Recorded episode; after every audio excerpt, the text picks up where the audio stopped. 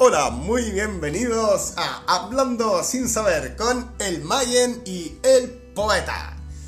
Eh, este es un programa, me presento, yo soy el Benja y la idea de este programa es una conversa libre, una divagación sobre distintos temas desde una visión particular eh, con mi hermano, el poeta de Reñaca, Gustavo. Eh, sí, ¿qué tal? Gustavo, yo muy contento de iniciar esta- estas conversaciones con, el Benja, con el mago, el Mayen.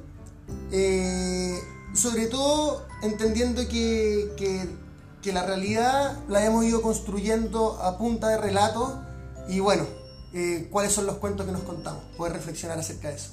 Este es un relato más de pensamiento libre y original.